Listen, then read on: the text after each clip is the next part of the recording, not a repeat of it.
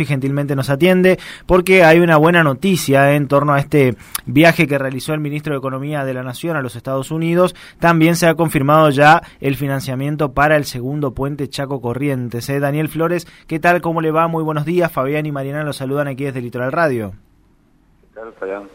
¿Cómo andan? Gracias por el contacto. Por favor, Daniel, gracias a vos por, por atendernos. Y bueno, finalmente entonces, eh, buenas noticias para este proyecto tan anhelado para ambas provincias. Sí, sí, sí. La verdad que muy, muy, muy feliz. Eh, ayer estuve hablando con mi par de, la ciudad de, la provincia del Chaco. Eh, este, este esfuerzo que veníamos realizando los distritos con, con la gente, las autoridades de Casa Central, con los funcionarios también del Ministerio de Obras Públicas de Nación, que en esta agenda de reuniones con, con funcionarios también de las municipalidades de ambas, de ambas orillas, con funcionarios provinciales también de, diferentes organismos estatales, eh, llevando adelante una, adelante una agenda de reuniones para ir eh, evacuando dudas, consultas, eh, acotaciones por ahí. Necesitábamos que la gente y funcionarios y representantes del BID eh, lo palpen para que vean que el proyecto era una gran necesidad, qué tipo de impacto tenía en la, gente, en la comunidad en la economía. Y, bueno, gracias a Dios estas reuniones fueron dando fruto y hoy tenemos la confirmación oficial de parte de este ente eh, financiador de poder llevar adelante en, en, corto plazo, si Dios quiere, el proceso ya de licitación. y, y, bueno, y después, por supuesto, eh, ya sí, seguir trabajando también con todos estos actores que te comenté para llevar adelante también el proceso de seguramente de obras complementarias que van a ser necesarias, sí o sí, eh, llevarlas adelante durante todo el 2024, porque si llegamos a licitar, si Dios quiere, este esta obra en este último semestre de este año, que es el, el tiempo que queremos, creemos que es el que se va a llevar adelante la situación, y bueno, para que después la obra en sí empiece en el 2025. Durante todo el 2024 estaremos con la conformación de los proyectos de obras complementarias que son muy necesarias, como ser la, hay que recordar que por ejemplo en, Santa Catalina nosotros tuvimos visitas, reuniones con, con, vecinos afectados por la traza. De la zona del barrio eh, Esperanza. Eh, claro, claro, el BI contempló todo eso, viene realizando un trabajo eh, interdisciplinario con funcionarios del INVICO, del Instituto Estadístico y Censo de la provincia, eh, también con el Fideicomiso Santa Catalina para que todos estos beneficios eh, se bajen de manera ordenada y el impacto sea realmente positivo. ¿no? Eh, bueno, los funcionarios del BID evidentemente corroboraron el territorio, vieron la, la, predisposición que tienen todos estos entes y bueno, tuvimos, gracias a Dios, ayer la confirmación oficial y bueno, a seguir trabajando en, ese, en, esta, instancia siguiente que se viene, que son también eh, muy importantes. A mí lo que me, resulta interesante, Daniel, es justamente todo esta serie de procesos que se han dado que eh, por lo menos yo no tengo eh, memoria de que se haya dado anteriormente cada vez que hablamos del segundo puente, entendiendo que es un tema que, que, ya viene hace tiempo charlándose o por lo menos un anhelo, pero hoy pareciera que ha tomado una fuerza mucho más grande, ya ha avanzado en todos estos contactos que bien usted señalaba, en las audiencias públicas en ambas provincias, también que me parece un dato no menor, seguramente obviamente con la exigencia propia del BID, pero este usted también desde adentro ve que esto ha tomado una fuerza que no tenía antes, por ejemplo. Sí, no, la verdad que somos somos actores, no solamente nosotros que estamos en vialidad, sino, como te contaba, todos los otros funcionarios de diferente gente, ser parte de esta instancia, de, este, de esta obra eh, magnífica, que va a impactar de manera fenomenal no solamente en las provincias eh, de Corrientes y Chaco, sino en toda la región y en el país.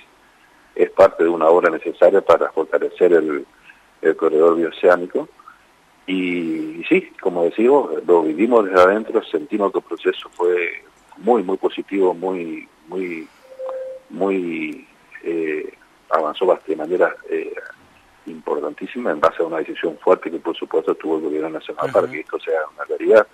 Acuérdense que estuvimos también atrás de, financiamiento con la comunidad china, eh, no pudimos saltear eso y ahora con esta segunda instancia se logró y bueno, tenemos la, las, ciertas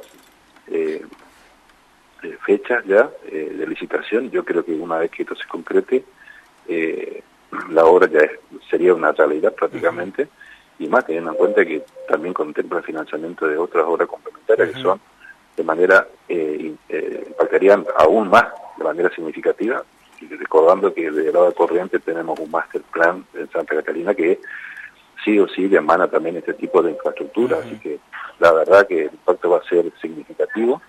Y, sí, eh, después de más de 15, 20 años de hablar de, de la necesidad de hacer este segundo puente, hoy podemos decir que es una realidad. Eh, Daniel pensaba también, en, lamentablemente, ¿no? En el, contexto político de este año tan particular, un año electoral, con todo lo que se viene hablando, este y por ahí poniéndonos en un escenario eh, que quizás no sea el mejor, digo, no se logre la licitación en estos seis meses, allí sí se complicarían un poquito las cosas si es que hay un cambio de gobierno, o usted cree que esta es una cuestión que va más allá o tendría que ir más allá del color político de turno? No, no, yo creo que una vez que se lleva adelante el proceso licitatorio, eh, la, la, decisión política de frenar esta, esta, inversión yo creo que va a ser, si uno quiere frenar este proceso, me parece que va a ser un costo político altísimo eh, para atrás y no le va, no le va a favorecer a, las fuerzas que le toque. Eh, vamos a hacer todo lo posible, por supuesto, para hacer el modelo de gestión, o por lo menos el, el la intención de que esto llegue adelante sea con el acompañamiento del, del, gobierno actual. Ojalá eso se dé, por supuesto ustedes saben, nosotros, pertenecemos a esta, esta, gestión nacional. Sí, claro. Eh, pero bueno, creemos que a cualquier eh, signo o color político que le toque gobernar, eh, va a ser muy imprudente de, su parte tirar para atrás una, una obra de este tipo. Eso, eso va a tener un costo político fenomenal para, para la fuerza que, que, se atreva a, tirar esta intención de lograr esta esta obra así que así que yo creo que no no creo que, que para nada que eso sea eh, se vea afectado no eh, Daniel pensaba también en las audiencias públicas, digo, se han logrado zanjar la mayor cantidad de dudas posible, sobre todo de los actores. Este... en realidad, en realidad hay que, sí, sí, pero lo que quiero primero dejar en claro es que no son audiencias públicas. Eso lo quiero dejar en claro porque si no estamos hablando de una instancia jurídica que todavía no estamos atravesando.